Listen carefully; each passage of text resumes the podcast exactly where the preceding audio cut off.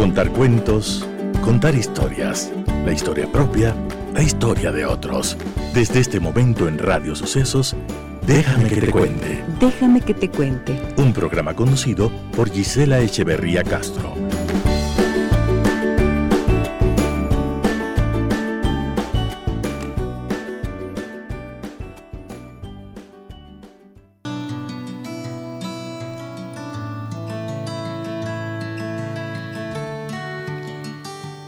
Cuidar el amor es cuidar el corazón de quien amamos.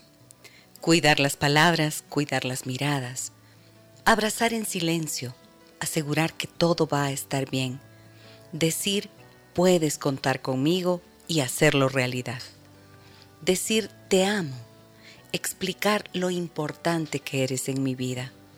Encontrar el momento adecuado para reclamar y hacerlo con respeto.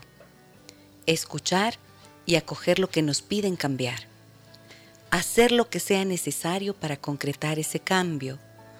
Mejorarse a sí mismo para dar lo mejor de uno. Cultivar la relación es cuidar el amor. Cuidar el amor es cuidar el corazón de quien amamos. Déjame que te cuente. Déjame que te cuente.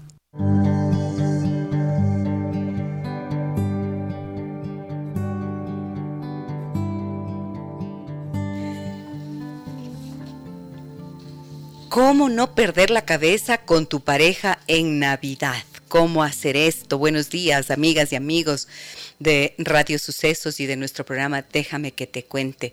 Las fechas mm, de festivas como Navidad o fin de año pueden ser muy agradables para las familias y para las parejas, pero para algunas puede representar un verdadero dolor de cabeza. Hay un portal informativo llamado Is Beautiful que reveló esto en 2019, o sea, antes de que viniera toda la pandemia que el 11 de diciembre, justo antes, eh, unos días antes de empezar la Navidad, había mucho más probabilidad de que las parejas terminen. Fíjense ustedes. Para determinar esta fecha, desde la web analizaron la información que aportaron 2.271 millones de usuarios activos en Facebook alrededor del mundo y que actualizan la pestaña que indica situación sentimental. Este es el tema del que vamos a hablar en esta mañana, cómo las fechas previas a la Navidad y a las fiestas de fin de año, que muchas veces implican periodos de vacaciones o de permanecer juntos en casa, pueden también significar posibilidades mayores de divorcio. De hecho, en el Reino Unido el primer lunes hábil de enero es uno de los más críticos. Los abogados lo han llamado el día D de divorcio. La pregunta es, ¿por qué las parejas rompen antes o después de Navidad? ¿Qué hay entre medio, no es cierto, que propicia este tipo de situaciones en las parejas? Bueno, bienvenidas y bienvenidos a nuestro programa. En esta mañana vamos a desarrollar este tema. Lo haremos con... Eh, con algunos artículos que hemos encontrado que son muy interesantes para compartirlo con ustedes y desde luego con las historias que ustedes nos cuentan. ¿Cómo hay que sobrevivir? ¿Qué hay que hacer para sobrevivir un poco a estas fechas en la familia? ¿Cómo no perder la cabeza con la pareja en Navidad? Pues, varias preguntas. Y adicionalmente, em, ¿cómo podemos eh, lograr que, que esa famosa invitación a la armonía, al amor y a la paz en las, en las fiestas navideñas sea una realidad. Las familias no somos perfectas, los seres humanos no somos perfectos y definitivamente mm, los, eh, las fricciones especialmente de las relaciones se pueden hacer evidentes en estas fiestas de Navidad. Así que bueno, voy a saludar a las personas que nos acompañan también en Facebook en esta mañana. Muchas gracias, como siempre, por ustedes estar pendientes de lo que hacemos en el programa. Allá ustedes me pueden eh, seguir buscándome como Gisela Echeverría Castro. Gisela Echeverría Castro, también estoy en Instagram y tengo un canal de YouTube en donde ustedes pueden encontrar nuestros temas. Adicionalmente, este programa lo pueden volver a escuchar en Spotify. Ahí está, es un podcast. Me encanta saber que ahora la gente busca también escuchar cada vez más. Además de la radio, pueden escucharlo allí. A ver, tengo por aquí una historia, por ejemplo, un mensaje, ya eh, varios mensajes tenemos. Les recuerdo el número, el 099 55 3990. Me dicen, hola Gise, qué buen tema el que vas a tratar hoy. Sabes que yo me siento muy identificada con este tema. Hace tres años me casé y esta sería la segunda vez que pasamos juntos mi esposo y yo. El año anterior no cuenta porque pasamos en casa, pero este año se ha hecho muy difícil manejar primero el tema de con quién vamos a pasar el 24 y el 31. Yo le dije que podemos pasar una fecha con su familia y la siguiente con la mía, pero él dice que debemos pasar las fechas con las dos fechas con sus papás y el 25 y el primero podríamos ir donde mi familia pero en mi casa, esas fechas todos pasamos en casa descansando. Creo que es un gran error no hablar claramente de estos temas cuando nos casamos, porque mientras fuimos novios, cada uno pasaba con su familia. Saludos, Gise, y a todos los del programa. Soy Verónica. Muchas gracias, Verónica. Miren, ahí está, ahí está, planteado el tema, ¿no es cierto? Por este tipo de situaciones Mm, de desacuerdos es precisamente que se puede volver difícil em, la situación, existe tensión en la relación y como bien dice Verónica, ponerse de acuerdo sobre las fechas, con quién voy a pasar, con quién vamos a celebrar, en dónde vamos a celebrar, ¿será que tenemos que hacerlo solo los dos? ¿Será que tenemos que estar juntos? Eh, los abuelos esperan ver a los hijos, los abuelos esperamos ver a los nietos. O sea, ahí hay una situación en la que indiscutiblemente pueden existir fricciones. Entonces, ¿qué le vamos a decir a Verónica? Veamos. Dice que ella se casó y que mm, el año anterior no cuenta porque pasamos en casa, pero este año se ha hecho muy difícil manejar el tema de con quién vamos a pasar. ¿Con quién se debería pasar? ¿Ustedes qué piensan? Cuéntenme eso. ¿Cuál es su opinión? ¿Cuál es su punto de vista? Al 099 55 639 90. Si son una pareja de recién casados, dos años, tres años de relación, ¿con quién creen ustedes que deberían ellos pasar? El 24 y la Navidad, o sea, la 24 con el uno, 31 con el otro, al día siguiente 25 con el uno, primero con el otro. O sea, qué complicado, va y viene. ¿Y a qué están los dos? Más o menos por allí va la cosa, ¿no? Pero ¿qué hay de fondo? ¿Qué hay debajo de estas dificultades? Hay varias cosas. Por un lado, las expectativas, ¿no es cierto? ¿Qué es lo que cada uno espera? Fíjense que acá la tradición, la tradición de cada familia es lo que determina un poco las expectativas que cada integrante de la pareja tiene. Como dice Verónica, es un gran error no hablar claramente de estos temas. No nos casamos, em, cuando nos casamos, porque mientras fuimos novios cada uno pasaba con su familia. Eso, esto es bien interesante, ¿no? Mientras son novios, ¿se dan cuenta? Cuando hay, estás en la etapa de enamoramiento y de noviazgo, se hace lo imposible por salir de la casa de los papás por encontrar tiempo para estar juntos, para estar a solas. Y en cambio, cuando se casan, inmediatamente se instala lo otro. ¿A qué hora vamos a la casa de tus padres? ¿Cuándo me toca estar con, con mi mamá o con mi papá? Em, ¿Cuál fin de semana vamos a estar en casa de mi mamá? ¿Cuándo vamos a la casa de tu mamá? Allí, justo cuando se han casado, inmediatamente después de que se casan. Es bien extraño, empieza a ocurrir esto.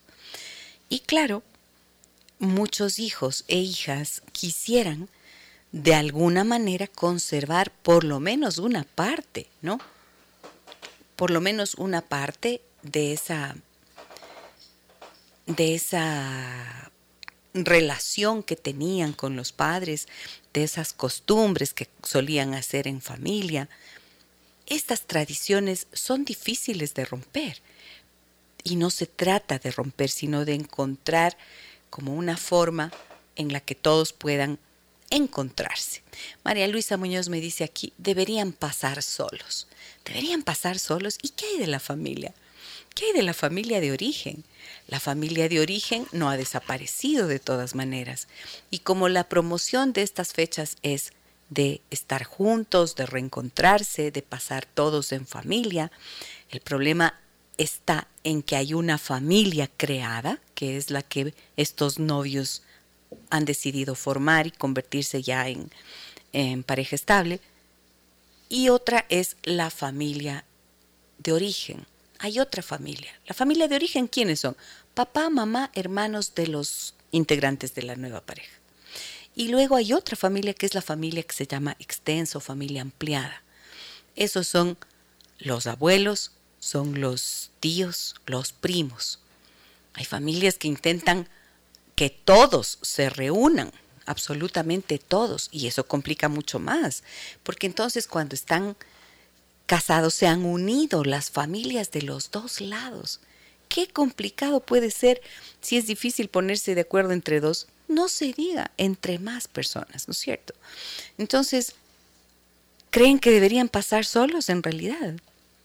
Miren, en la rutina, en la rutina siempre es más sencillo dejarse llevar por la inercia, por la por la actividad que se cumple cada día, ¿no es cierto? Pero en estos periodos que son de vacaciones, de celebraciones, yo he escuchado muchas veces en consulta familias que me dicen, parejas que vienen en enero y dicen, quedamos agotados, lanzamos, nos hicimos una maratón para tener a toda la familia reunida y terminamos cansados de tratar de mantener bien a todos, esto es una tarea muy grande, muy gigante.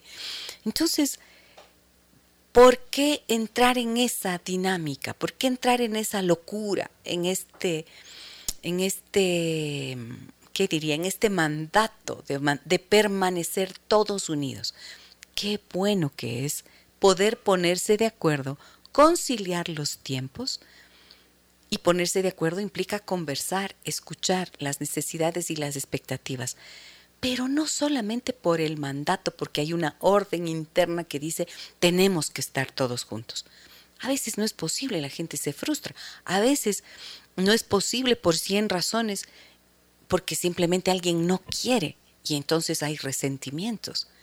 ¿Por qué? No es necesario resentirse es necesario pensar en cuáles son las necesidades y mediar. Este es el momento justo de poner en práctica la conversación, los acuerdos, para no hacer fiestas imposibles, para que las fiestas y las celebraciones y los festejos no se conviertan en un campo de batalla. He escuchado mucho decir, mm, quisiera estar con fulanito y fulanita, pero no quisiera que vayan los de aquí y los de allá, porque me caen mal, porque hace tiempo me criticaron, porque hace no sé cuánto tiempo le hicieron algo a mi hijo, porque no le quieren a no sé quién, porque mi hija no se lleva con la prima de no sé dónde. O sea, forzarse a tener celebraciones y encuentros solo en nombre de que tenemos que estar unidos suele ser peligroso, suele ser riesgoso. ¿Qué piensan ustedes? Tengo mensajes por acá. A ver, a ver, a ver, a ver, a ver. A ver, a ver, a ver, a ver, a ver. Me dicen. Ya me perdí. ¿Dónde estoy? Acá, acá, acá me dice, buen inicio de semana. Déjame que te cuente, Gisela, soy Omar y uno de los problemas más grandes que he tenido con mi esposa es que ella gasta muchísimo en estas fechas. Lo hace tanto para mi familia como para su familia, pero cada enero siempre estamos en problemas porque ellos no miden sus consumos y su respuesta siempre es que en todo el año no gastamos y que en diciembre debemos hacerlo. Yo estoy de acuerdo, pero no en la magnitud que ella lo hace. Saludos, te escuchamos mi esposa y yo desde Río Bamba. Muchas gracias, Omar, y un saludo a las personas que nos escuchan en www.radiosucesos.fm o que están conmigo siempre acá en Facebook. Miren qué importante lo que dice Omar. O sea, este puede ser otro de los temas de conflicto. El gasto, el nivel de gasto. ¿Cuánto están gastando? ¿Se pusieron de acuerdo o no para, para mm, en la suma que van a, gastar? ¿En qué? ¿Van a gastar en regalos? en regalos para toda la familia. Se puede hacer eso. ¿Cuántos miembros de la familia son? Siempre creo que el problema está en la rigidez del pensamiento. Cuando digo rigidez del pensamiento, ¿qué quiero decir? Tienes una creencia de lo que supuestamente debe ser, de cómo supuestamente debemos actuar, de cómo supuestamente vamos a conseguir lo que hemos pensado. Y ese pensamiento tiene que ser flexible. ¿Para qué? Para escuchar las opiniones de los otros, para poder conciliar situaciones y para ver las consecuencias que tiene la rigidez.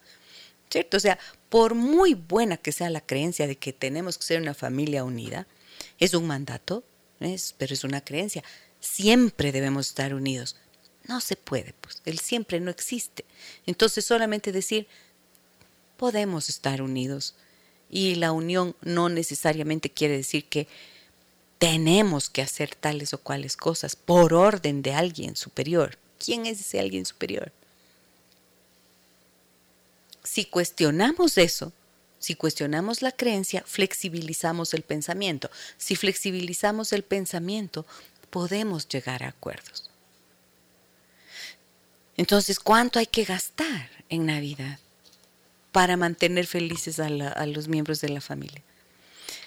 Y tiene sentido gastar y en enero estar con la angustia de todo lo que se ha consumido.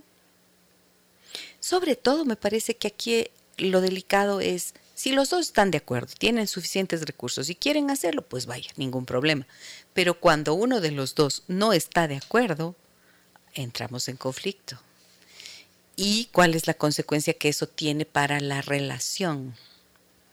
Ahora, ahí yo pensaría, Omar, ¿Será que tu esposa es muy generoso, generosa y tú no tanto? Cuenta, cuenta. Cuenta, cuenta. ¿Y tú no tanto?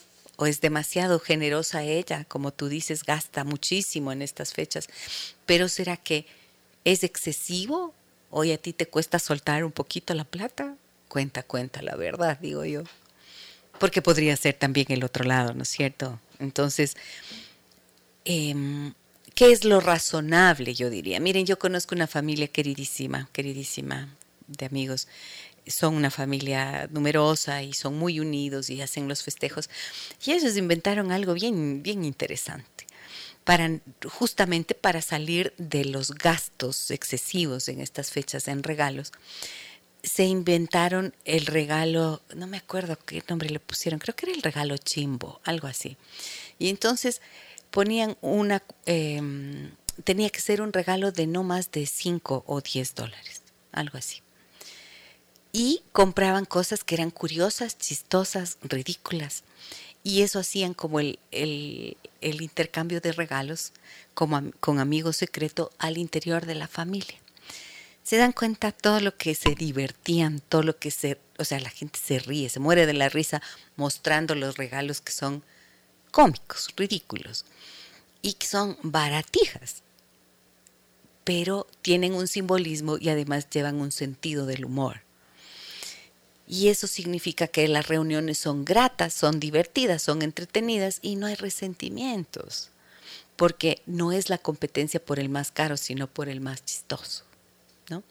Entonces existen formas creativas, inteligentes, de no entrar en un tren de gastos loco Mm, y también de promover otros valores al interior de la familia, ¿no? Que la competencia no sea por el regalo más costoso, el regalo más de moda, el regalo más no sé qué. Yo he visto también en otros escenarios mm, cuando se compran regalos costosísimos y se dan un montón de regalos a los niños. ¿Qué les pasa? Ven durante exactamente 30 segundos, sí o no. Y después de eso, los niños sueltan los regalos más costosos, los más sofisticados y, van por las cosas más simples. Entonces, vamos a ver, hay que ponerse a pensar, ponerse a analizar. Y a veces, siempre les digo a las personas, a veces me suelen decir, es que esto es lo que siempre hacemos. Bueno, precisamente el siempre es el pensamiento rígido siempre podemos también decir de ahora en adelante. O sea, hasta aquí hemos vivido así, hasta aquí hemos hecho así, pero si estas formas nos traen dificultades, podemos hacer algo diferente, podemos hacer algo nuevo. ¿Ok? Acá me dicen, vamos a ver, con mensajes, uy, uy, uy, voy con mensajes, varios, varios, varios. Dice, buenos días, dice, qué gusto escucharla, gracias por este tema.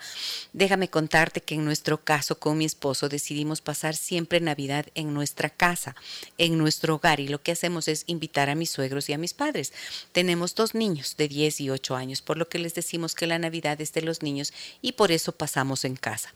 Hacemos la novena, recibimos al niño Jesús, cantamos villancicos, cenamos y abrimos los regalos. Nuestros suegros y mis padres, si gustan, nos acompañan, pero la invitación queda hecha. Soy Paola. Muchas gracias, Paola. ¿Ve? Una solución creativa. Y ahora, si y visitan a los padres o no. ¿Visitan a los padres de ellos o no? Si es que hacen celebraciones esto me parece interesante, ¿no? Ceder el protagonismo, estoy pensando aquí. Creo que esto se trata de ceder el protagonismo. Porque a veces hay estas competencias de, de en qué casa se hacen mejor las cosas. Eso he visto mucho también. Y si es que no es una invitación en la que hay competencia, pues entonces la invitación queda hecha y pueden ser gratos momentos, ¿no? Una linda forma de solucionarlo, Paola. ¿Qué más tengo por acá? A ver, en Facebook. Voy a saludar a las personas que nos acompañan en Facebook. ¿Dónde están?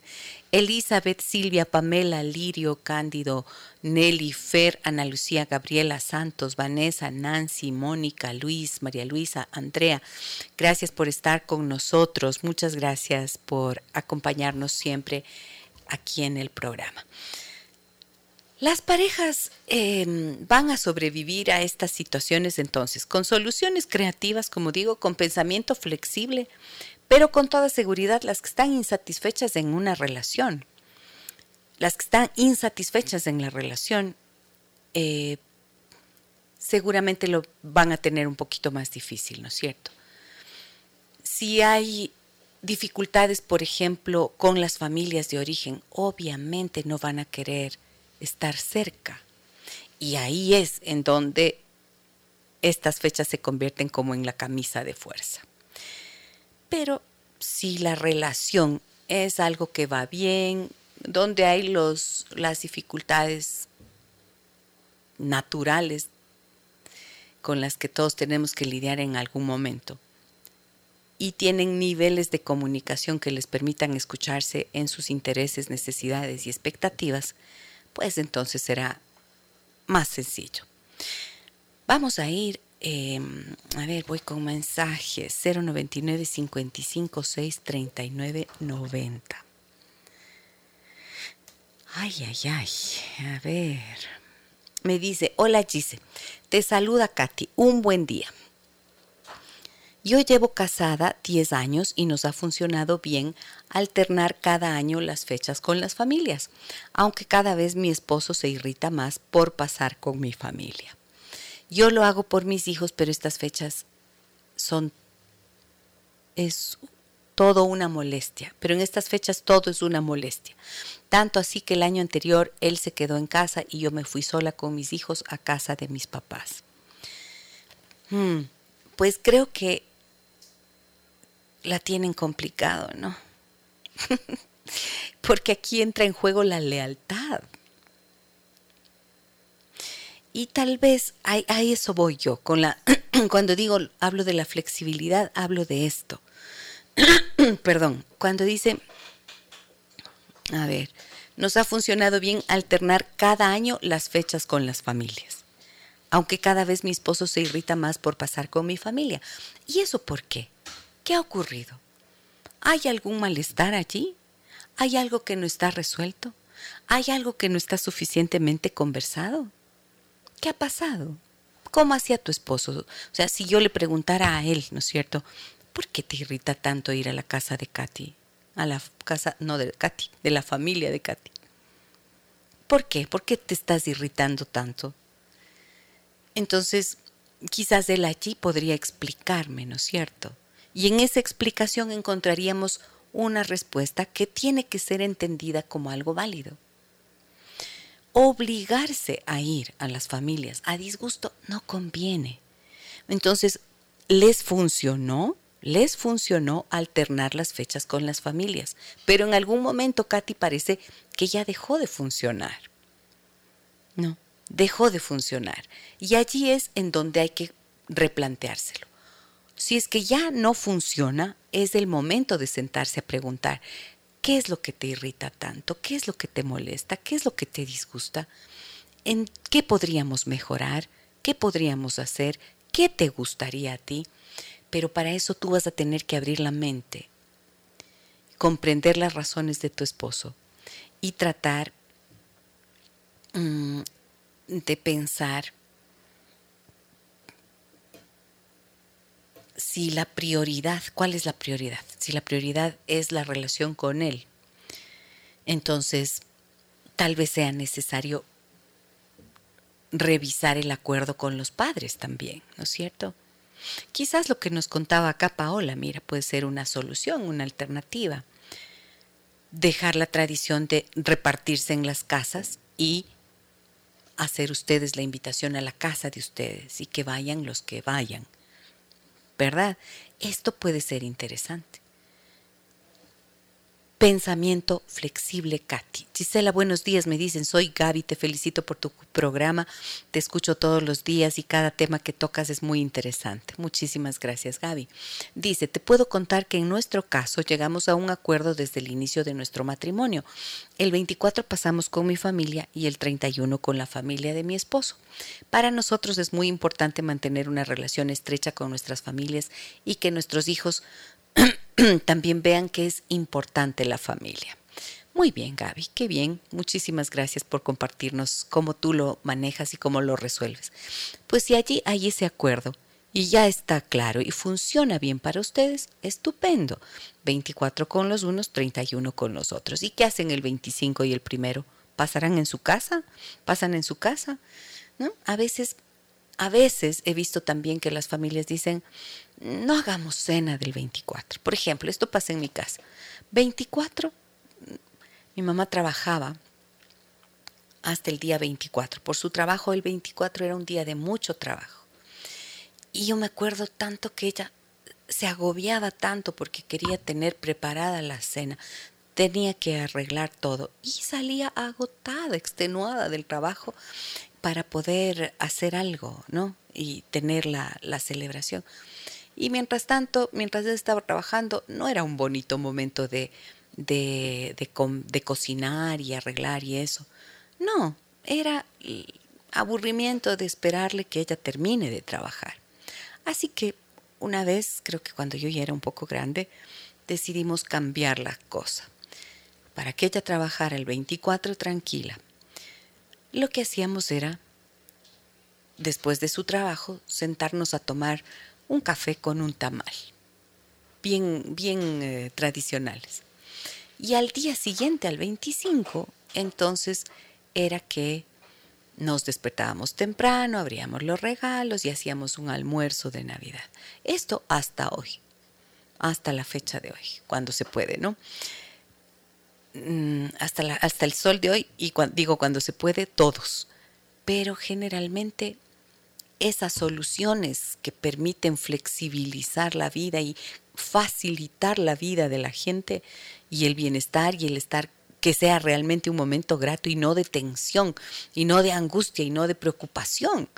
Eso, eso, eso nos ayudó muchísimo, porque en serio no era un buen momento, no eran buenos momentos de ver esa preocupación sobre todo de mi mamá. Entonces, lo que funciona puede funcionar hasta cierto momento. Cuando deja de funcionar es el momento de revisarlo y llegar a nuevos acuerdos. A ver, Gaby, ya te leí. Por acá me dicen, buenos días Gisela, en mi caso antes invitábamos a nuestros suegros a pasar en casa con nosotros en Navidad, pero mi suegra decía que se debe pasar con toda la familia y se molestaba porque decía que debíamos invitar también a mis cuñados. Son cuatro, en total con sus familias eran 23 personas, que para mí representaba un gasto un gusto, un gusto o un gasto innecesario. Ahora dice, mejor pasamos solos en casa. No podemos tener hijos, pero sí tenemos tres perritos y preferimos pasar juntos. En fin de año, en cambio, siempre viva, siempre viva. No, siempre nos vamos de viaje y creo que así nos hemos manejado muy bien. Saludos, doctorita, la escucho siempre, soy Mónica. Gracias, Mónica, un abrazo grande para ti. Claro, es que ahí es donde, donde cabe esta explicación que yo hacía hace un rato, ¿no es cierto? Imagínense, la suegra quería invitar a todos, pasar todos juntos con sus cuñados. Pero esos cuñados, si es que ya están casados, tienen otras familias, pues tienen otras familias políticas y otras familias extensas. Entonces es imposible, es inabarcable. Aquí entonces es necesario recuperar el concepto de familia creada. A quienes están acá en Facebook les voy a mostrar, eh, voy a hacer una pausa y voy a hacer un pequeñito dibujo y voy a, mostrarles cómo, cómo se hace un, un genograma. Se llama genograma para poder tener claro el gráfico de la familia. Familia creada. Papá, mamá, hijos si los hay, o como en este caso, la pareja, los dos integrantes de la pareja y sus perros. Ellos son una familia multiespecie, así se llama. Cuando hay perros, gatos y humanos, familia multiespecie. Porque hoy los, las mascotas ya no son mascotas, ¿no es cierto? Se dice son parte de la familia. Y así es. Entonces, reglas del juego para cada familia creada son las que tienen que regir. Acuerdos con las familias de origen y acuerdos con las familias extensas, cada uno. Además, se puede tomar un café, no necesariamente el 24 se cena, se puede tomar un café el 25, el 26, el 27, el 28, ¿no? Flexibilidad. Acá me dicen buenos días, no, acá, buenos días a todos en la radio. Considero que cuando una celebración se convierte en una costumbre casi obligatoria, se pierde la espontaneidad y la alegría en asistir. Correcto. He conversado con algunos amigos y coincidimos que hay historias que se vuelven tragicómicas por tener que asistir a eventos que con el tiempo van perdiendo su esencia. A mi familia nos ha funcionado variar cada año en las celebraciones típicas de estas fechas, por ejemplo, hacer un paseo cambiar de espacios de encuentro. Estupendo, o sea, muy, muy buena idea, ¿no es cierto? Lograr esa flexibilidad, esa es la clave para estar en paz. ¿Qué tengo por acá? Más mensajes. En Facebook, ¿qué me dicen en Facebook? Nelly Castro dice, buen día, dice, un bendecido día, como siempre, temas que aportan para el equilibrio de las personas y familias, visto profesionalmente y abordados con gran sabiduría en temas que nadie quiere destapar. Gracias a Dios y a los profesionales como tú, preocupadas por el bienestar de las familias. Esta es mi gran vocación, Nelly. Gracias a ti y a todas las personas que están abiertas a escuchar y que acogen también lo que aquí hacemos. A ver, ¿qué más tengo por acá? Más mensajes, ¿no? Sí, mensajes, mensajes mensajes, mensajes. Y, si se animan hoy por Navidad, ¿por qué no me dan de regalo de Navidad la posibilidad de escuchar sus voces? Gracias por sus mensajes. Pero se dan cuenta que podrían grabarlos y se demoran menos incluso que lo que les toma el tiempo de escribir. Omar responde, dice, ella es exagerada en los regalos, puede comprar carteras de 150 dólares en adelante. Ah, caray, eso sí es sí es bastante, ¿no? Y depende de cuántas personas hay en la familia. un regalo de 150, híjole, si la base es 100 dólares, ya es bastante platica, supongo. Si se lo pueden permitir o no. Eh, ¿Y qué pasaría si hacen esto que yo les decía? Un regalo chimbo, un regalo de 5 dólares, de 10 dólares, y el resto de ese dinero lo donan a niños que tienen grandes necesidades, a orfanatorios, a, lugares donde viven ancianos, gente que necesita de verdad. Porque si compras una cartera de 150, seguramente es para darle a alguien que puede pagarse esos mismos 150 en una cartera o más, ¿no es cierto? Necesita, realmente necesita. Esa yo sería la pregunta que yo hago. Esta persona a la que le vas a regalar esa cartera de 150, ¿en serio necesita esa cartera? ¿Mm? Y que con 150 dólares te das cuenta a cuántos guaguas puedes hacer felices. Una vez, hace tiempo, hice una visita en un orfanatorio, les contaba, el otro día a las chicas. Y mm, yo pregunté, me reuní con las monjitas y les dije, ¿qué es lo que los niños, a los niños nunca les regalan acá en estas fechas? Me dijo, zapatos, zapatos. Y entonces reuní a la gente con la que trabajaba yo en ese tiempo, hicimos una colecta y compré zapatos punky de caja, así nuevos, eran punky, me acuerdo, porque la monjita me dijo tienen que ser durables, como para que les dure. Entonces, con la lista de todos los niños, con el, la talla del calzado, me fui a comprar eso. Y fuimos a darles y les llevamos pasteles y les llevamos peluches. Y bueno, no se imaginan la dicha de esos niños jugando, no, primero cambiándose sus zapaticos viejos y poniéndose sus zapatos nuevos. Tenían una felicidad, zapatos nuevos de caja, envueltos en papel de regalo, así lindos. Y luego les dimos un peluche y me acuerdo de una niña de unos 14 años, una negrita, con una hermosa sonrisa, a la que le di un peluche, con un, un peluche blanco con un corazón rojo que decía amor, creo, no sé cuál sería la, la palabra. Le abrazó y lloraba y decía, es la primera vez que me regalan un peluche, nunca he tenido un peluche. O sea, creo que esas son cosas que, al menos yo pienso en eso, yo suelo pensar en esas cosas. Quizás tenga mejor destino, ¿no es cierto? Un dinero. Un dinero que, que vas a gastar en alguien que no lo necesita.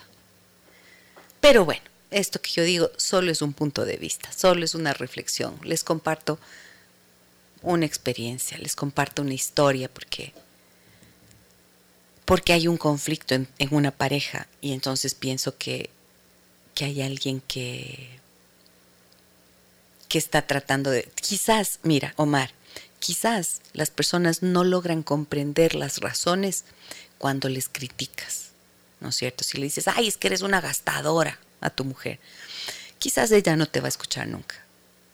Pero ¿qué pasaría si le dices, mi amor, ¿qué te parece si este año le damos un mejor destino a este dinero. ¿Mm? Quiere decir que si tú tienes ese dinero para gastar, entonces, ¿qué pasaría si le damos un mejor destino? Y le haces una propuesta. A veces la gente se cierra en lo suyo porque no tiene propuesta, o sea, porque no se le ocurre algo diferente. Es en serio. No, no es mala voluntad. Muchas veces es el no saber qué hacer. Muchas veces es, no se me había ocurrido. Y de repente, esta propuesta, este planteamiento, les abre un camino, comprenden algo nuevo y podría significar el inicio de una nueva práctica y un montón de corazones que pueden estar más contentos. Para mí siempre la felicidad está de la mano de la sonrisa de alguien. Y está comprobado que nuestro cerebro se pone feliz cuando logramos hacer feliz a alguien más. Piénsenlo. A ver, me dice por acá, me dicen por acá. Buenos días, Gise. Me gustaría plantearles otro dilema que vivimos en estas fechas. Siempre pasamos la Navidad con la familia de mi esposo, por ende, debemos llevar regalos para los sobrinos de él. Y no tengo problema, excepto con un hermano de él que se acostumbró que todos les demos regalos a sus hijos y él nunca da nada a ningún sobrino. Entenderíamos si estuviera pasando por un mal momento económico, pero no era así. Yo siempre salía molesta hasta que dejé de comprar regalos para los hijos de mi cuñado para que sienta lo que los otros pequeños sentían. Anónimo, por favor, para que no me digan que soy vengativa. y jajaja, ja, ja, dice, ok, bueno. No eres vengativa, pero ya ven cómo este tipo de cosas pueden generar este malestar, esta tensión, que alguien se aproveche de, que otro se sienta afectado o vulnerado y que de repente en este tiempo de amor y paz, te sale la venganza. Mm, ya ven. ¿Y todo por qué? Por dar regalos a los hijos. Pues o sea, una idea creativa que también yo conocí para resolver eso de dar los regalos a los em, dar regalos a los sobrinos, al montón de guaguas que hay en la casa, en la familia. Una idea bien interesante fue todos los, todos los eh, hermanos, por ejemplo, de la familia, ponían un fondo común, ¿no? Ponían una cuota, digamos. O sea, si son cuatro hermanos y esos cuatro hermanos tienen tres hijos cada uno, cuatro por tres, doce, doce guaguas, ya. Entonces cada, cada pareja, cada familia ponía 50 dólares. Y todo lo que habían logrado reunir, repartían comprando mismos regalos para los chiquitos. Regalos que no tenían que ser ni costosos, que a veces eran más con, de utilidad. Por decir algo, eh, les compraban ropa, mm, algo así como sencillo también. Entonces, se logra tener como un sentido de colaboración. Creo que hay que pensar en eso, en la colaboración. La colaboración es lo que permite que las familias logren resolver los problemas. La actitud de colaboración, un sentido comunitario, de apoyo, no de competencia, no de soy más vivo y entonces me aprovecho del otro. No, pues, o sea, la colaboración. Los seres humanos sobrevivimos como especie cuando cayó el gran meteorito en el que se extinguieron los dinosaurios. ¿Qué pasó allí? Los antecesores de la especie humana, los mamíferos que lograron sobrevivir, lo hicieron porque escaparon a todos los peligros y se dieron la mano entre sí, se apoyaron. Entonces, este sentido de colaboración es el que puede resolver las dificultades. Sin eso, bien difícil. A ver, por acá me dicen, ahí con suspiros, yo estoy con suspiros de Navidad. No tengo nombre por si acaso, me dicen. Creo que es cuestión de valores también, como tú dices, Gisela, poner en una balanza y preguntarse, ¿realmente necesitan? ¿Vale la pena? Tanto gasto, tanto derroche, el ego es brutal. Hay que dar valor a lo que verdaderamente es esencial y poner los pies sobre la tierra nomás. Sí, muchas gracias. Muchas gracias, amiga, sin nombre. Eh, poner los pies sobre la tierra. Sí, o sea, la pregunta es válida, ¿no? Necesitan, vale la pena. Ahora, claro, los niños tienen, al menos ahora que se regala tanta tecnología, hay que preguntarse, ¿necesitas? Y uno mismo tiene que preguntarse, ¿necesitas? Yo vivía hace algunos años frente al Salón del Juguete. Se llamaba Salón del Juguete, ahora es el juguetón, ¿no? Pero se llamaba en ese tiempo Salón del Juguete hace, pucha, no sé, 30 años. El que está en la Orellana, acá en Quito. Y, y recuerdo que yo veía la gente salir con unos coches llenos, repletos, repletos de juguetes. Yo decía, ¿para quién será, no? ¿Cómo será dar tanto, tanto, tanto? Los excesos pues simplemente nos hablan de... Los excesos nos hablan quizás de las necesidades, la necesidad de mostrar algo, demostrar algo, no de demostrar, de mostrar algo. A veces solo que tenemos capacidad de compra. Y eso suele ser cruel. Eso suele ser indigno. Voy a una pausa, vuelvo con ustedes enseguida. Cuéntame tu historia.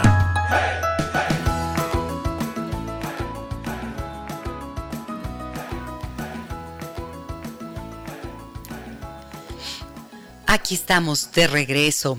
Déjame que te cuente qué más me dicen por aquí. Varios mensajes tengo, muchas gracias. 099 55 6 39 90 es nuestro número.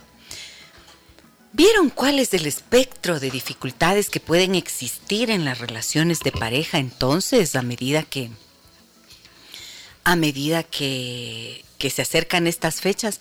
Desde empezando por aquello de si vamos a mi casa o a, la casa de tus papás o a la casa de, mi, de los míos, o si celebramos con tu familia o con la mía, o cuánto gastamos en los regalos Después viene, ¿y qué vamos a preparar de la comida? ¿Quién prepara el no sé qué?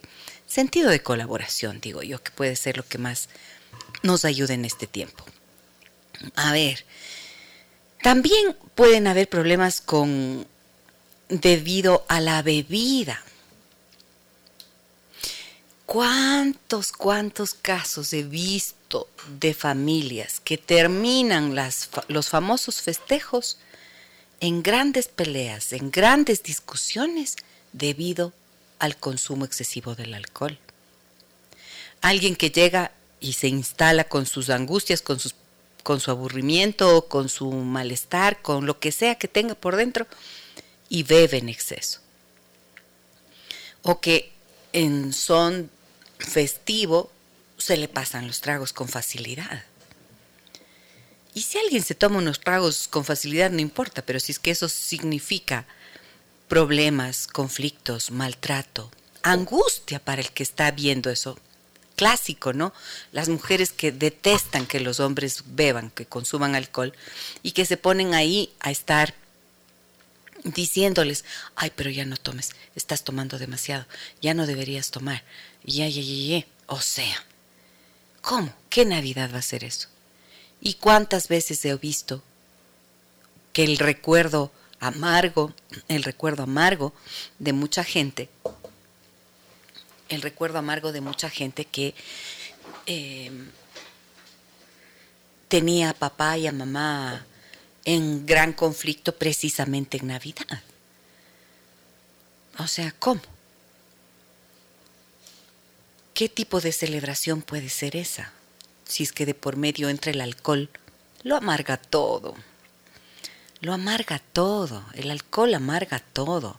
Si es que se consume en exceso, si es que es generador de problemas, si es que es un destapador de la bomba de la violencia, lo amarga todo. Si se toma una copa para celebrar, si es que se mantiene si es que se mantiene una un razonable consumo del alcohol, si es que se hace un festejo y se celebra, pues está muy bien. Pero como siempre, en los excesos, la dificultad aparece. Y eso suele ser triste, porque las heridas que quedan de allí, entonces, ¿cómo luego se resuelven? Otro motivo de conflicto suele ser em, el no ser tolerante, ¿no es cierto? El no ser tolerante. Tolerante, bueno, la palabra tolerancia a mí no me gusta mucho. Tolerar quiere decir aguantar. Aguantar em, a alguien aunque me caiga mal. Tolerar es como desagradable la palabra, ¿no? En cambio, hay otra que me gusta mucho más, que es...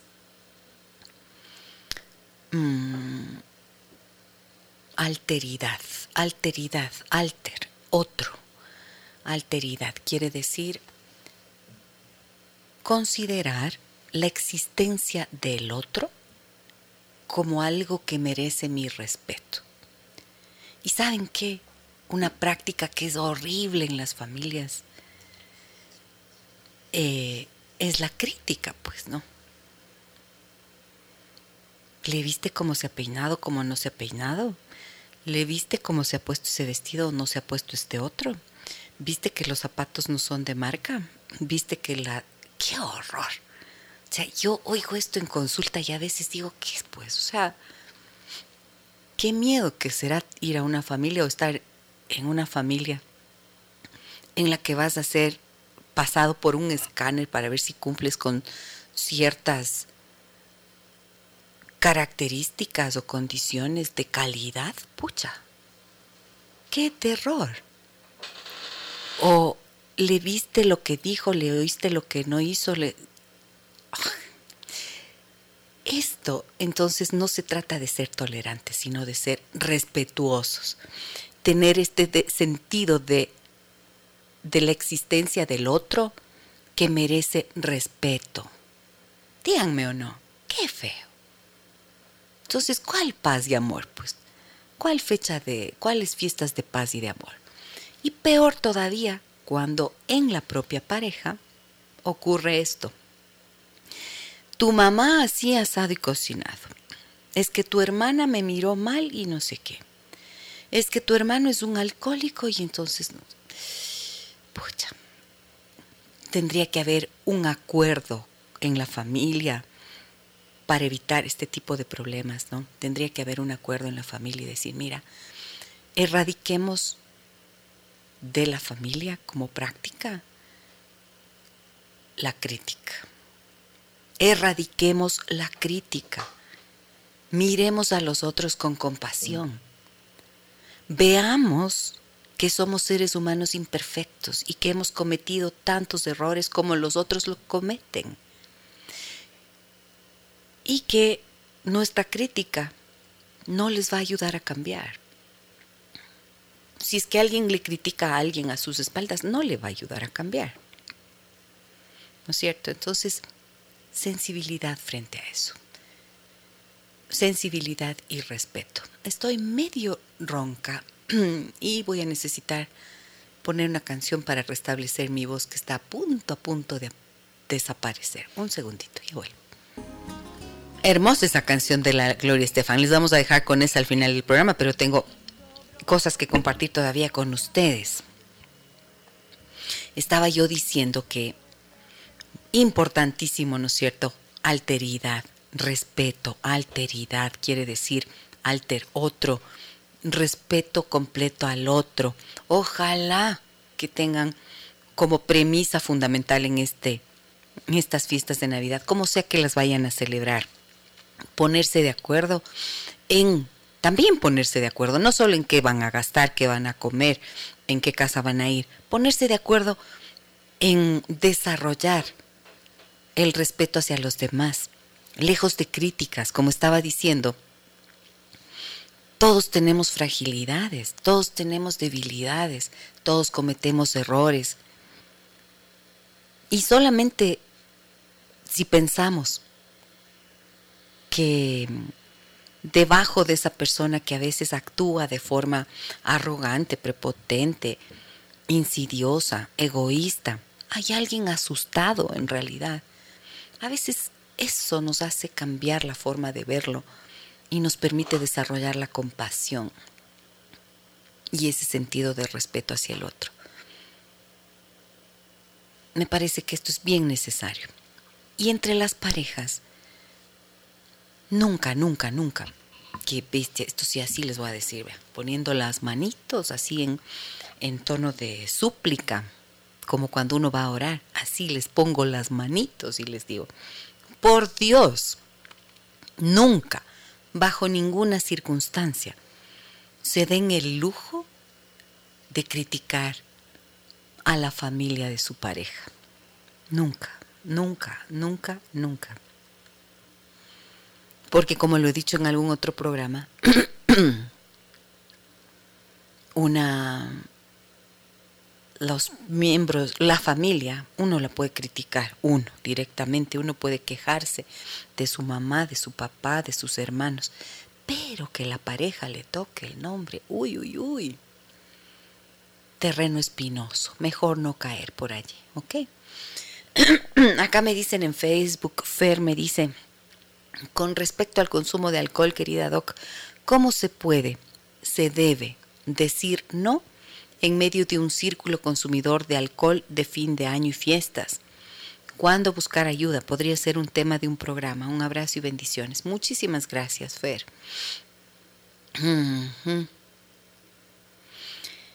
¿Cómo decir no en un círculo consumidor? Poniéndose de acuerdo y a ver, planteando planteando el tema como un problema, si es que ya se ha convertido en un problema, si es que suele ocurrir lo que dije antes. Perdón, me disculpan, pero estoy con la garganta medio, medio rara.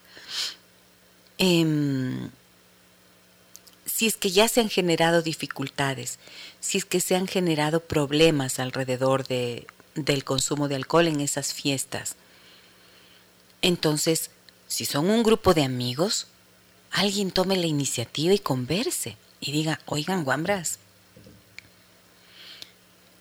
siempre terminamos mal, terminamos con problemas, con dificultades, con complicaciones, con peleas con discusiones y generando malestar a la familia y se amargan las fiestas. ¿Sí o no? Bueno, así que yo propongo esto, propongo que este año tomemos de tal forma una copa de champán, una copa de vino con la comida, lo que sea que ustedes puedan acostumbrar, pero que no haya el exceso del alcohol alguien, el que está más consciente es el que tiene que proponer. Y háganlo en nombre de los niños. Hablen en nombre de los que no tienen voz. Los hijos que sufren ese dolor, ese malestar, esa angustia de ver a los padres bebiendo y generando malestar o conflicto, en nombre de esos niños hay que hablar. En nombre de esos niños hay que hacer las propuestas. A veces la gente se conmueve precisamente o se da cuenta o toma conciencia cuando se piensa en los hijos. A veces lo que no se hace por uno mismo, se hace por los hijos.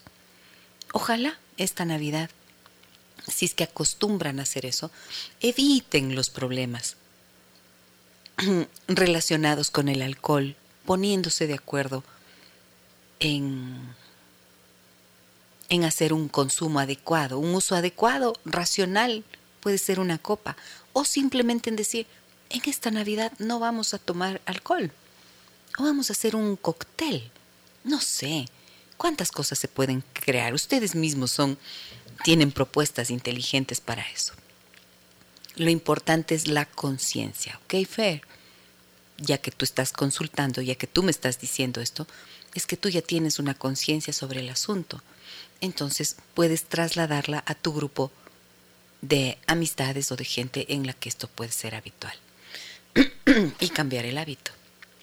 Me dicen por acá, a ver, buenos días Gisela, por favor, anónimo. Mi mayor preocupación es cómo manejar el sentir de mis hijos en estas navidades y fin de año, que son las primeras después de la separación con mi esposo, que de paso ha estado prácticamente ausente de sus vidas desde que salió de casa pero, aunque no me lo dicen, me he dado cuenta por sus comentarios que la expectativa que ellos tienen es que esté con es que esté con ellos las fiestas, pero él ya tiene una pareja y no ha hecho ninguna mención de hacer algo junto a ellos. Mm. Me gustaría que me digas qué edad tienen los niños.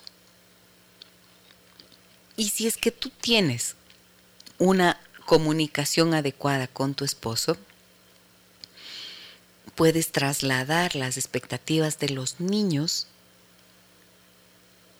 A ver, esta parte no entendí. Me he dado cuenta por sus comentarios que ellos, la expectativa de que esté con ellos las fiestas, o sea, que ellos tienen la expectativa, ¿no es cierto? Sí, los niños tienen la expectativa de que el papá esté con ellos en las fiestas, pero él ya tiene una pareja.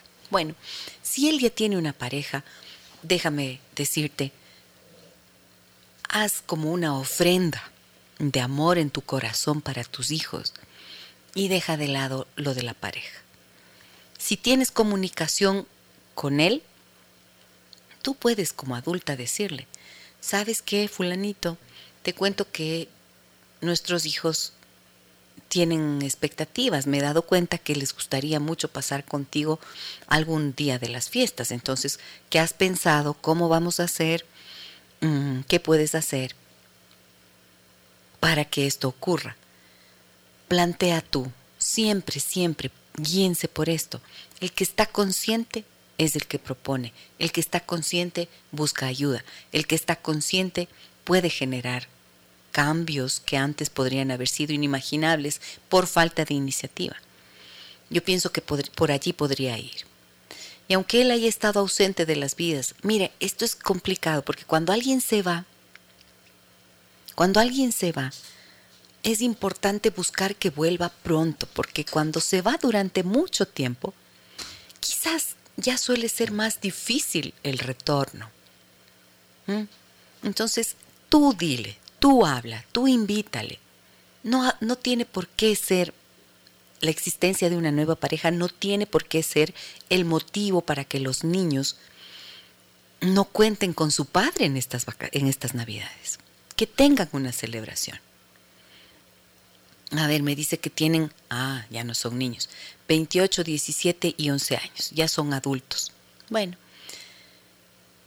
hmm, con respecto al de, a los de 17 y 11, hmm, no sé, al de 11 especialmente, el sentimiento de los hijos en lo que a ti respecta. Si fueran más chiquitos, francamente estaba pensando en que eran niños bien pequeños.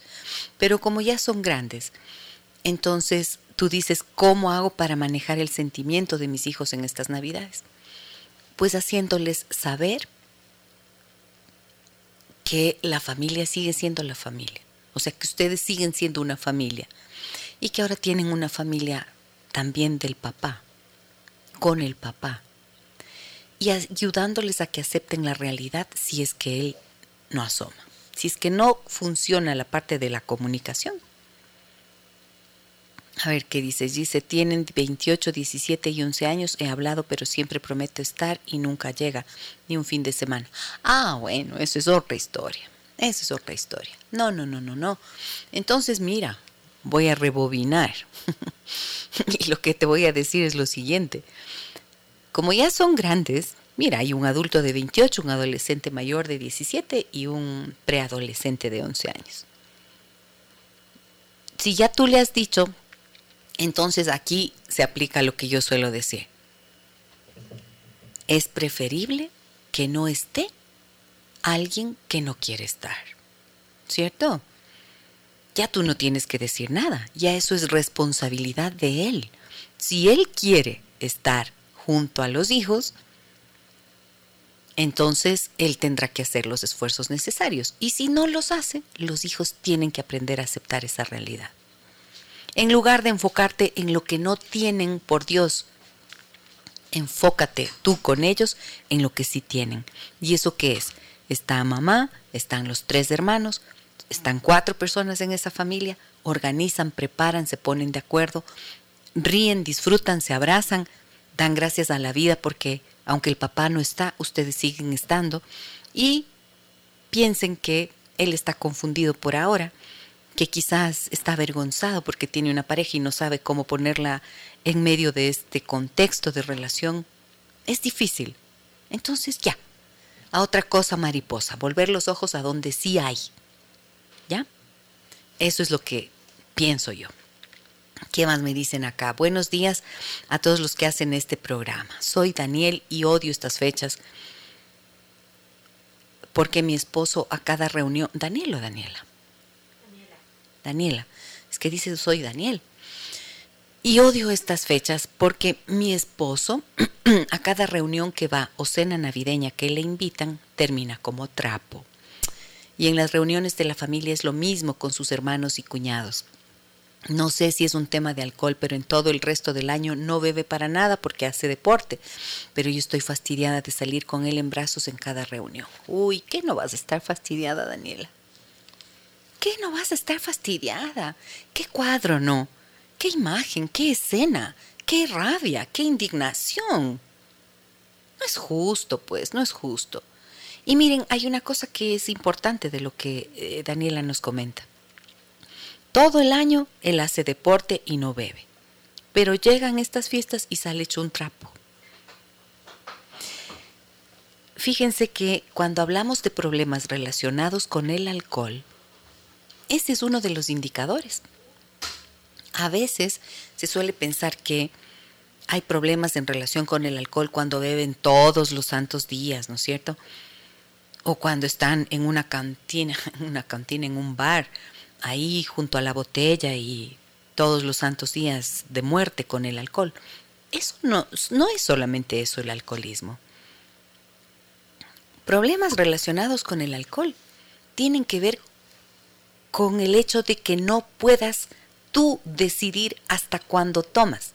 Es cuando la sustancia tiene control sobre ti en lugar de tú tener control sobre la sustancia. ¿Sí? Cuando uno tiene control sobre la sustancia, uno toma, toma y puedes decir, ya no más. Y lo dices con naturalidad, sin que te importe, por último, lo que los demás quieran. Si alguien te exige, qué horror me parece eso. Hay algunos lugares, ¿no? En donde la gente dice, si no tomas, te, te riego. Qué horror, qué falta de respeto. No.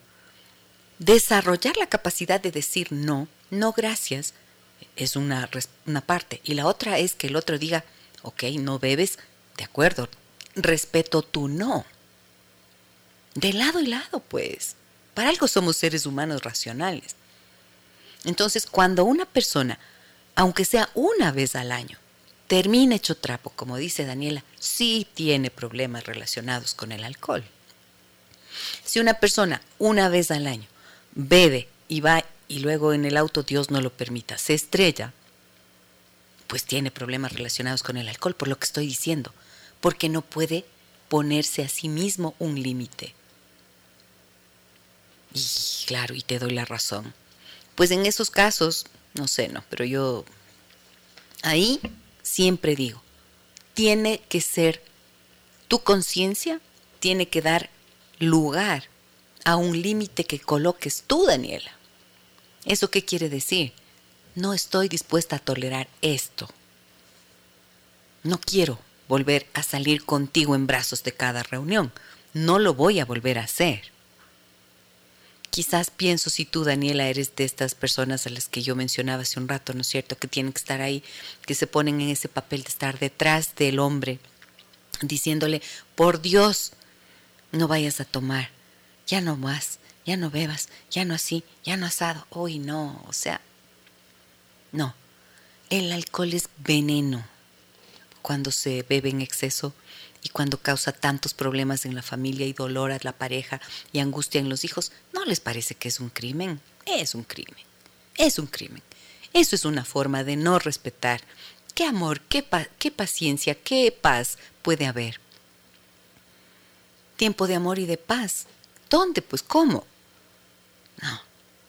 Aquí yo apelo al sentimiento y a la inteligencia de esos hombres y de esas mujeres también, porque a veces hay, hay casos, pero especialmente se ve en los hombres que beben en exceso y que generan este dolor y este malestar. No es justo.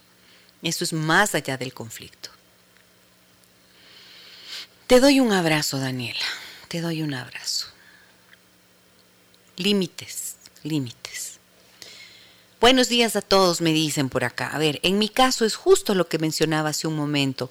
Mi mamá invita a todos a su casa para pasar Navidad y tengo un hermano que siempre llega borracho. En una ocasión hasta botó el árbol de Navidad y pasa cantando y escuchando música a todo volumen. Mis hijos se asustaron mucho y por eso decidimos ya no ir más, al menos si sabemos que mi hermano va a estar ahí. Mi mamá no me habla durante semanas porque dice que debo entender a mi hermano la situación que está pasando y que debemos estar todos juntos.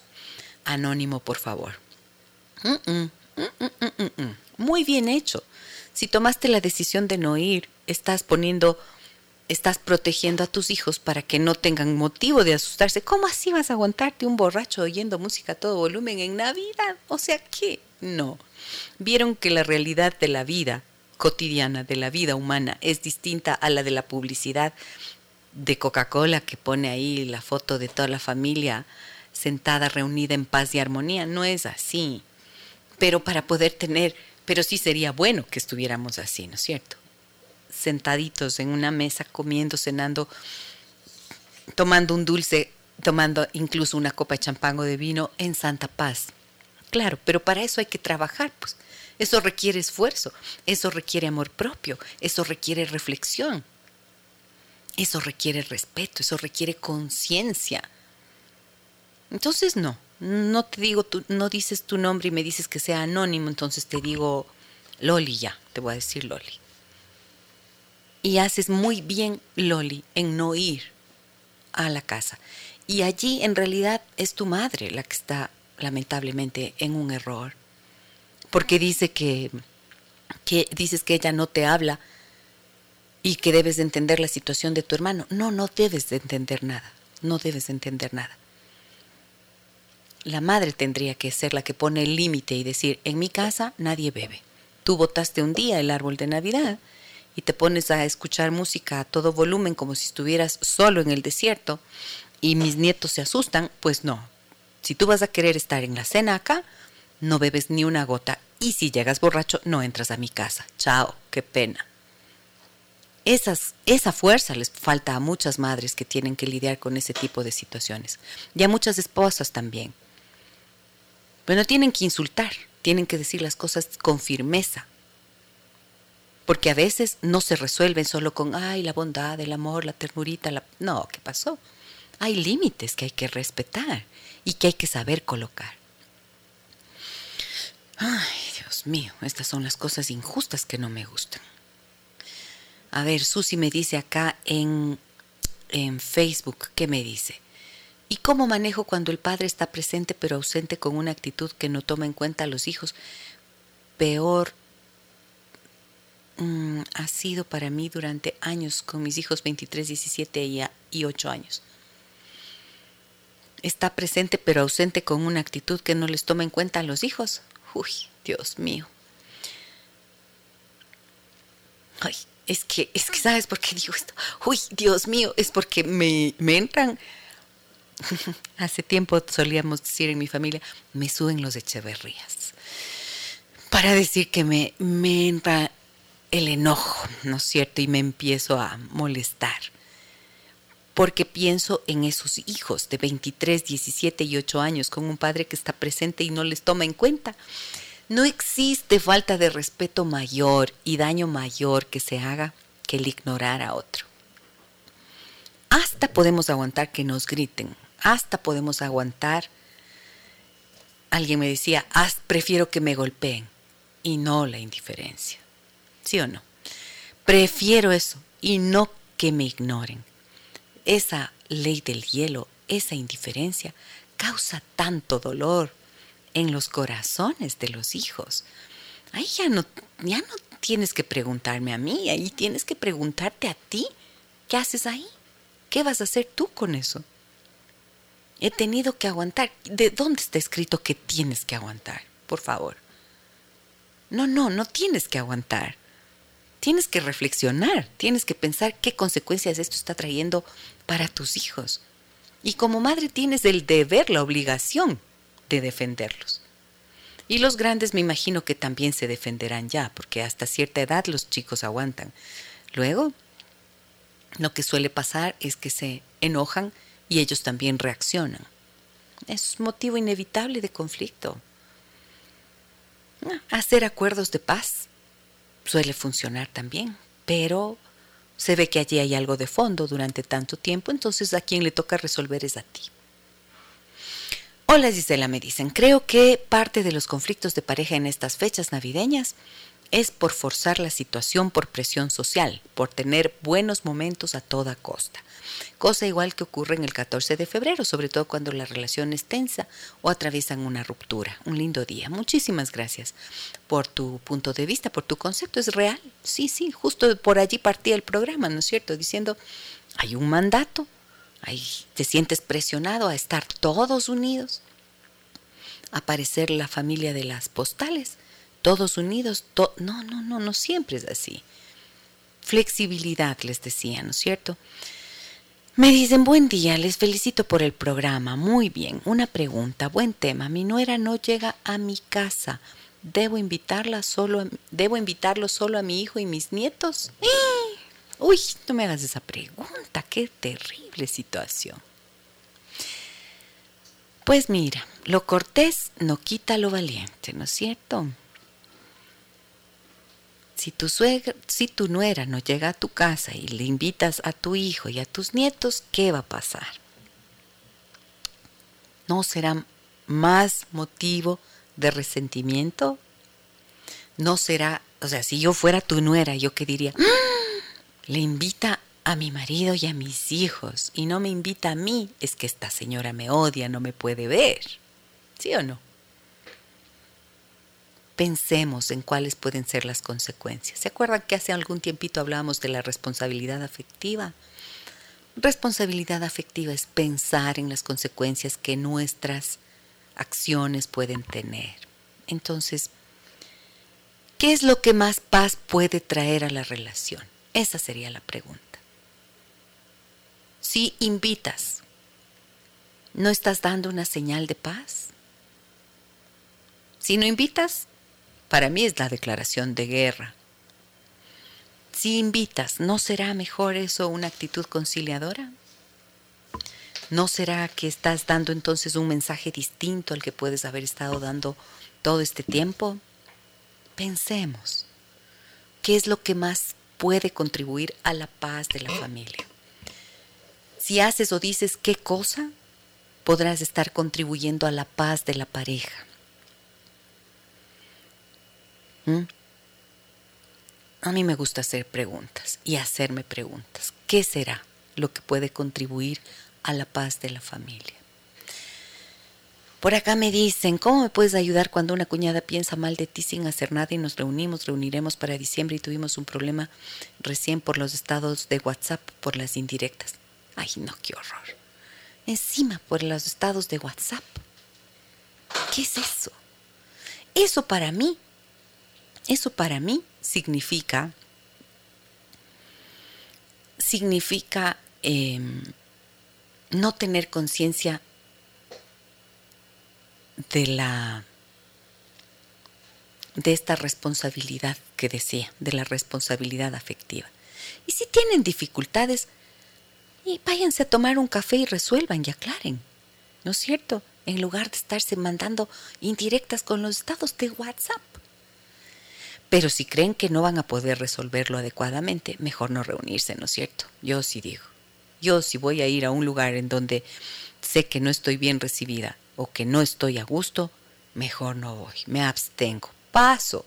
Se puede decir paso, porque si no, ¿para qué dorar de eh, ¿Para qué para qué vestir para qué vestirse de hipocresía? ¿Para qué? Si no son capaces de de resolver las cosas como adultas y prefieren mandarse mensajes de indirectas como a niños de 12 años, entonces, bueno, pues ya es responsabilidad de ustedes. Pero piensen cuáles son las consecuencias y cuál es el modelo de relacionamiento que están generando para sus hijos. Relaciones auténticas significa la capacidad de madurar Madurar significa hacerse cargo de las consecuencias de los actos, de lo que uno dice y de lo que uno hace. Personas con madurez emocional son capaces de ser generosas. Personas que aman a aquellos que dicen amar consideran el efecto y las consecuencias que sus actos pueden tener en ellos. Eso significa responsabilidad afectiva. Y en esta época Miren cuántos motivos pueden existir de dificultades. Quizás las fechas no tendrían que decir tiempo de amor y de paz para que sean ficticios. Tendrían que decir tiempo de reflexión y de conciencia para volverse responsable de lo que uno coloca en las relaciones a favor de la familia y de esa paz que todos queremos. Uy, Dios mío, ya me he pasado. Buenos días, Gis querida. Me dicen, por favor, no decir mi nombre. Tengo una hija adolescente y veo con preocupación que en el curso existen muchos chicos que toman en exceso. Les exigen a otros compañeros que beban también y mi hija no se siente a gusto, por lo que ella mismo se excusa de asistir. Me da pena porque pienso que la adolescencia y las experiencias con compañeros es una etapa hermosa del colegio, pero en estas circunstancias la entiendo. Y sí me da pena que se excluya qué se, qué se debe hacer voy a tomar en cuenta este tema tuyo para colocarlo en agenda. Y no te ofrezco que sea en estos días, pero sí lo voy a colocar para enero. El consumo excesivo de alcohol en adolescentes y los chicos que son los um, outsiders, ¿no? Aquellos que no participan de eso y cómo son excluidos en realidad. Muy buen punto, te agradezco mucho por compartirme tu preocupación. Por ahora, pues lo que está haciendo ella y lo que le hace sentir cómoda y más segura eso es lo correcto. Siempre lo que la persona elige como estado de bienestar y de protección es lo que hay que respetar. Sí vamos a tomar producción, tomar en cuenta este temita, ¿no? Muy bien. Y ahora sí me voy. Muchísimas gracias, amigas y amigos, por um, acompañarme. Gracias a todas las personas que han estado en Facebook acompañándome y que han compartido también el programa. Compártanlo, por favor. Si creen que puede ser útil para otras personas, compartan lo que hemos desarrollado en esta mañana. Vuélvanlo a escuchar en Spotify. Mañana estaremos nuevamente junto a ustedes en este programa y hablaremos de cómo encauzar la energía de tus hijos en Navidad. Niños chicos, niños adolescentes, mucha energía, muchas cosas que hacer, tiempito de vacaciones, cómo hacemos que esa energía sea encausada adecuadamente. Estaré junto a Paulina Cárdenas, eh, que es psicóloga educativa y psicóloga infantil. Con ella vamos a conversar de esto, así que les invito a que, como siempre, me acompañen en este programa. Un abrazo grande a todos y todas. Les dejo con esa canción de Gloria Estefan que quiero que la escuchen, que ella dice en poquitas palabras todo lo que yo he dicho en una hora y media de programa. así es la música, así es el arte. Un abrazo muy grande. Soy Giselle Echeverría. Hasta mañana.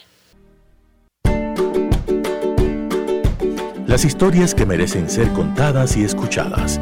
Historias que conmueven, historias que inspiran. Mañana, desde las 9 y 30, déjame que te cuente. Déjame que te cuente.